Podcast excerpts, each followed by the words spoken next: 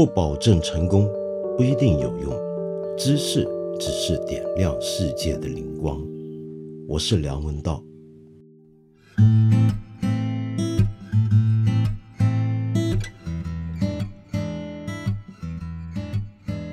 这几天世界杯，很多人心情上下的很厉害。我也是啊，身为球迷，但是球迷呢是没办法自己跟自己谈球的，对不对？就等于为什么我们看球，有时候家里有电视，家里有电脑，家里有手机，偏偏还要到外面酒吧看呢？那是为了跟大伙一起看，你才觉得格外的爽。全部的人一起笑，一起哭，那种经验是足球经验里面不可或缺的一部分。所以呢，今天我聊世界杯呢，我也要找一个好朋友来跟我一起谈一谈。事实上，我们八分这个节目呢，以后呢也常常会时不时的就邀约一些朋友跟我们聊。我今天找到这个朋友啊，他是个老球迷了，这个球迷很变态。他最近很忙，他其实每四年这个时候都很忙，为什么呢？他有时候忙呢，就是忙着，比如说要凌晨起来准备看 NBA，但是他睡觉只睡两三个钟头啊，因为他半夜可能还要看世界杯跟欧洲杯。好，到美国职业篮球赛的时候，他要看了，那当然连这个美国的橄榄球赛他也要看，温网他也要看，法网他也要看，我都很怀疑他到底平常还教不教书。这个人就是。岭南大学的教授 徐子东教授，那么徐子东呢，跟我是老哥们了。那么我今天呢，就找他来跟我一起聊一聊世界杯。你看，今天我要找他聊，他就不在我们身边，那我们只好打过电话到欧洲去看看他现在到底是不是人在莫斯科。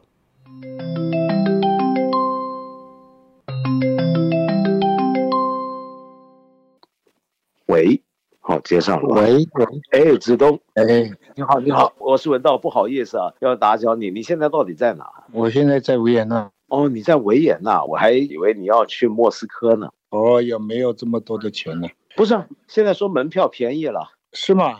有很多热门队出去了嘛。哦，俄罗斯自己也出去了，是吧？对啊，俄罗斯自己也出去了，但是问题是在维也纳也是照样看球吧？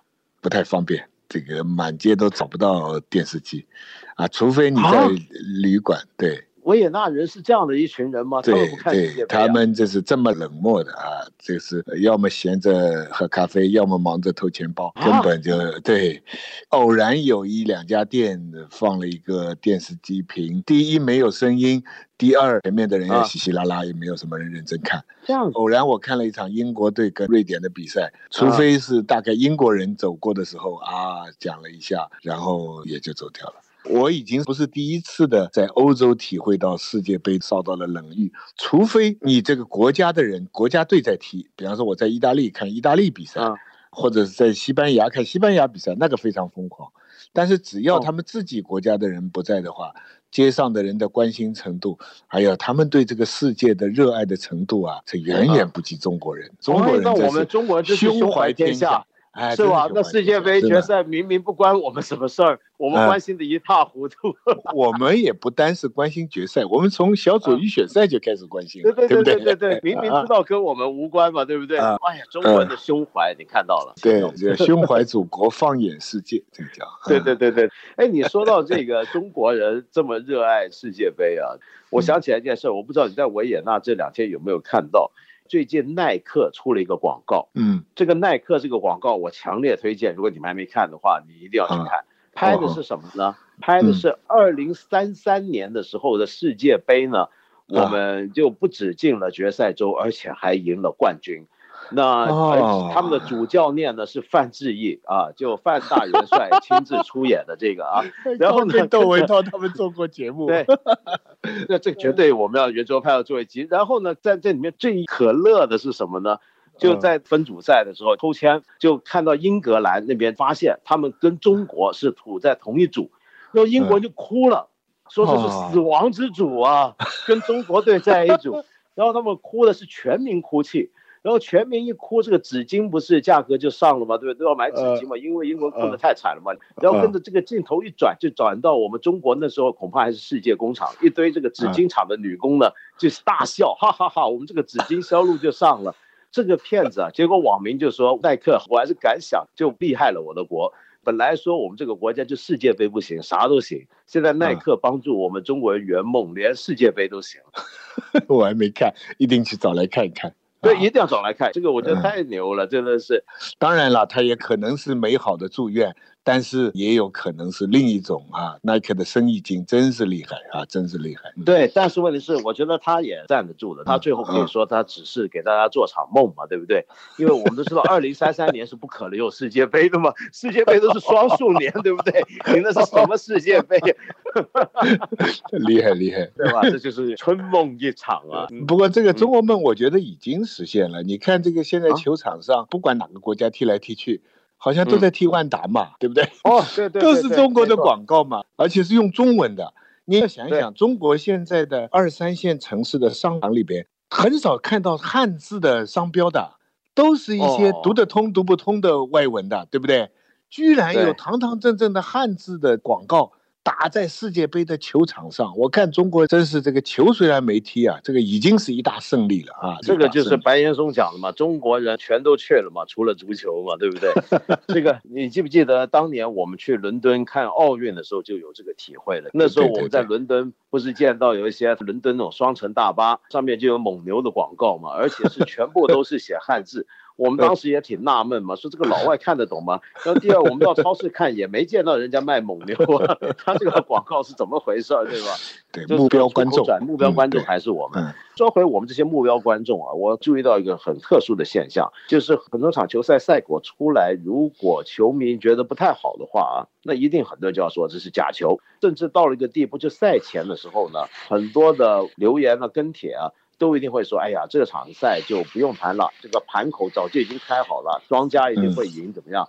我发现啊，我去看一些国外的球迷的讨论，他们跟我们有个很大的不一样的地方。你比如说像英格兰，他们就不但会去谈赌球，英格兰是可以开放赌球，很早就开放，是合法公开嘛，英格兰什么都能赌嘛，对不对？嗯。但是反过来，他们不太用这种赌球论或者假球论来看这个球赛。因为你要谈假球，假球的前提就是先有赌球，有赌球，然后我们说我们双方打一场假比赛，然后就能够怎么样？所以假球论是建基于赌球的。那么国外呢，他们的球迷很少这么谈，但反倒是我觉得我们中国球迷之中，为什么会有这么一批人就那么关心假球问题呢？你觉得？这是对游戏规则怀疑啊！凡什么事情都是觉得你可能作假，可能被操控。普遍的明星就是说，对规则怀疑，平常已经习惯了。很多什么新闻一报的话，首先第一个先怀疑这个传媒有没有控制啊，这个有关部门有没有做手脚啊，等等等。其实有很多是冤枉的。嗯，我的国啊，现在都越来越光明开放的，这种操控的事情啊，那都极少数。但是民众心里有这么一个，我觉得是这个原因。另外一个就是，本来这种球类的游戏规则啊，它就是英国出来，它其实就是一个 game 嘛。我觉得这个英文里边这个 game 这个字比较有意思，就是说他觉得这个事情 after all this is a game，对不对啊？就是说它是个游戏，说到底，哎，这是个游戏。可在中文里边，游戏呢是一个非常低的，我们绝不能承认我们的政治、我们的经济，包括我们的体育运动只是游戏，对不对？这个牵涉到国家荣誉，你怎么能游戏呢？所以我觉得这个是基本概念上大家期待就有些不一样。你你说这个我觉得很有趣啊，因为我记得以前我看过一本书啊，叫做《影响世界的十本书》。那那个书里面呢，列出有一本是我们绝对意想不到的。那本书是什么呢？好像是一个一八八五年的英国什么地区的足球比赛的规则手册。那我就觉得很奇怪，这个书怎么会影响全世界？然后他就说到呢，原来这个手册。当时是跟着英国，那时候还是大英帝国的高峰期嘛，就全世界都有他们的水手，那他们那些水手到哪呢？都踢球，那都教当地人踢球，然后同时一定要带上这本手册，跟手册里面明列的规则。那这个东西呢，背后根深蒂固的一个传统，就是英国，我们知道它最好的一些名校，像什么伊顿啊这种学校，他们一定有学校自己的一个传统运动比赛，有点像哈利波特他们玩的那种比赛。他们为什么强调这种游戏比赛呢？是他们认为游戏比赛能够教懂大家几件事儿。第一，就是我来参与一个游戏，我们是在竞争，但是我们必须是服从规则的来比赛。那么，当我们服从规则来比赛的时候，我们能够确保第一，结果是公正的；第二，大家心理上都是没有恶感的。另外呢，还要强调这种团队意识，强调竞争精神，强调公平的体育态度跟道德。所以他们觉得做什么比赛、做什么游戏，先定规则，这是英国人习惯。所以他们老不是说我们中国人乒乓球打得好，但别忘了乒乓球的规则是他们定的。那这倒是真的啊。我们发现很多的运动赛事的规则还真的都是当年英国人定，他们是特别关心定规则，然后遵循规则的一帮人。到了中国呢，我们这个社会当然我们有很多的规则、法令、很多的规章，但是同时我们也很流行另一个词，那就叫潜规则，就是我们对这种写在书上的规则呢，我们会觉得有点怀疑，就像你刚才讲的，但是潜规则呢，哎，很有可能是个真的东西，是不是这样？对，我就在想，就这个双方能够定一个规则啊，我觉得更基本的一个前提就是双方在某种程度上是平等的。至少在比赛那个瞬间，先要假定大家是平等平等的，没错。那么人跟人之间靠什么东西来平等呢？其实说到底就是人道主义，就大家都是人。那么我们多年呢强调的是一个斗争，是一个革命。球赛是一个象征嘛，是奋斗嘛，是要胜利嘛。那为了胜利，如果在真的战争当中，我们一贯是觉得是可以不择手段的嘛。任何斗争都是在讲他是坏的，我是好的的话。那这个规则就是可以随时违反的了。我我为什么要跟一个坏人来定规则呢？我就觉得我们的这个文化里边跟对方平等这个东西是一个新的东西。以前这个你皇宫斗争啊也好，农民起义也好，这中间就没有任何的平等可言的，没有我要尊重对手啊什么什么这些东西。所以我觉得我们远的不去讲它，近一百年来中国人的这个斗争哲学。斗争哲学跟这个西方的这个所谓游戏规则至上，那你想想，这个中国人在看球的时候，一旦支持了一方就恨另外一方，内在的潜意识里边没有一个平等概念，当然就不遵守规则。不过，我想话说回来，我觉得足球对我们影响还是很大。比如说俄罗斯出局之后，国内很多媒体都说他们是挺着头走出去的，或者说冰岛那么小国家出局了，然后大家也都很尊敬。就我觉得慢慢还是改变，我们不是那种胜者为王败者为寇，而是对败者但是有尊严的失败的人，我们是尊敬的。不过我刚才讲说这个假球论呢，在我们这那么流行，恐怕还有一个本土原因，就是因为中国在这几年大规模推行反腐之前啊，我们的联赛是有很不好的记录，就曾经有好几个级别的联赛都发生过假球啊、赌球啊，而且是明目张胆的，就是为了要凑足那个数。自己的球员把球踢到自己的球门去，这我们都见过嘛，对不对？你要说起假球的话啊，意大利假球一大堆，基本上就是中国如果有什么毛病，你马上就能指出这个外国早就有这个毛病，对不对啊？嗯。但问题是你要花很多努力去禁止它。不过我觉得这我也完全理解我们的球迷这种反应，就是你看到自己喜欢的一个球队输了，自然就会觉得这不合己意，不合己意就要解释。那最合理的解释方法呢？就以前我们的祖先是用超自然的方法解释，比如说得罪了老天爷。现在呢，就是可以说是因为有潜规则。就潜规则是我们这个年代的一股超自然力量。当然，我们是希望这个潜规则将来离我们越远越好。要不然的话，我们总是明的规则跟浅的规则并行的时候，这个社会挺断裂。但是呢，我们要控制自己对假球论的信服的这种冲动。因为我们越多人明知道这个世界上有潜规则，明知道有假球这件事儿，但是我们拒绝相信的话，我们这个明规则的力量才会越来越扎实。潜规则要抑制它的话，还是靠两个东西啊，一个就说到底还是要靠传媒啊，啊，就是越多传媒的监督，越多这样的报道。要是传媒都可以被足球协会控制的话，那你说有任何的潜规则都永远在水底下了。对不对？嗯，对潜规则最好的方法不是消灭，而是让它浮出水面。哎，就是这点，这点倒是你放心。就 是中国言论上面放的最开的一块就是足球了，什么坏事我们都能曝光，这个我倒觉得我很放心。还有一个就是运动也好，这个裁判也好，这种职业的自尊呐，我觉得只有这两个方面可以压制。一个就是传媒的监督，使得所有的东西事后都可以追究。另外一个就是运动员也好，裁判这个系统也好，就是他们能够把尊严放在这个上面。不过讲回球啊，我这次其实好像都有点 有点失望啊。除了法国队，我觉得好像比较一枝独秀以外，其他的几个球队进去的也都是摇摇晃晃、摇摇晃晃这样进去的啊。还是我的要求高了呢？还是说这一届的技术上，我觉得是这样吗？好像其实每一届也都摇摇晃晃。以前西班牙得世界杯冠军那一年，几乎每一场都是一比零，或者是顶多比别人多进一球。就你说要很大规模、很有说服力那种足球不会再有了，因为现在大家防守都重要嘛。嗯，对，就德国，你看德国这个以前我们对他的印象，他都是叫坦克。我这次我看他哪里像坦克嘛？他他学西班牙的踢法了，绕来绕去控球。德国学西班牙，这个被瓜帅带坏了。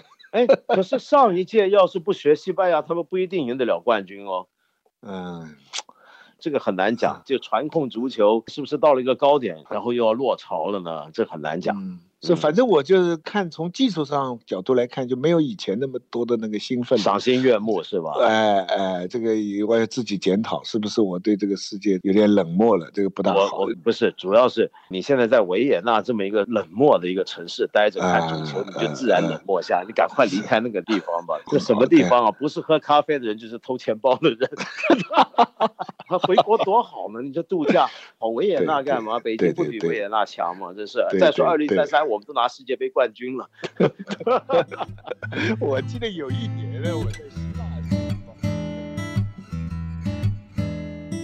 那么跟子东兄聊过之后呢，大家大概会了解到，我们八分这个节目呃有点问题。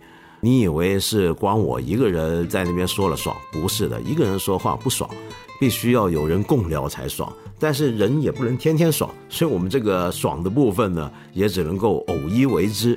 以后呢，遇上什么有趣的，得非找人一起聊不可的话题，我会打电话找我一些老友，或者我甚至不太熟悉的人一起聊一聊。但假如你说你有很多观点，你觉得太值得在我们这个节目里面跟我也聊一聊了，那我很欢迎啊。你可以留言给我们，呃，留信息给我们，提出你想谈什么。那么说不定我就会某天什么时间打电话给你，你要等着电话，我要跟你录音做一期八分的这种特别对谈节目。那么在这里呢，我要再提醒大家一次啊，我们全新的八分这个节目就要正式上线了。现在你听到这些都只不过是预热。八分这个节目呢，有点像是我很多年前在电视台做过的一档电视读书节目，叫《开卷八分钟》。开卷八分钟呢，有个“开卷”两个字呢，就顾名思义是个读书节目。我们这个节目当然也读书。但是呢，跟开卷八分钟不太一样的地方在于，我们不只读书了，我们读电影，我们读音乐，我们读电视剧，我们读艺术展览，所有的文化产品内容都是我们想介绍的。另外一个比较跟以前不一样的地方，就是我们介绍这些文化内容呢，也不是孤零零的就觉得，哎呀，看到个好书，非得跟大家讲不可。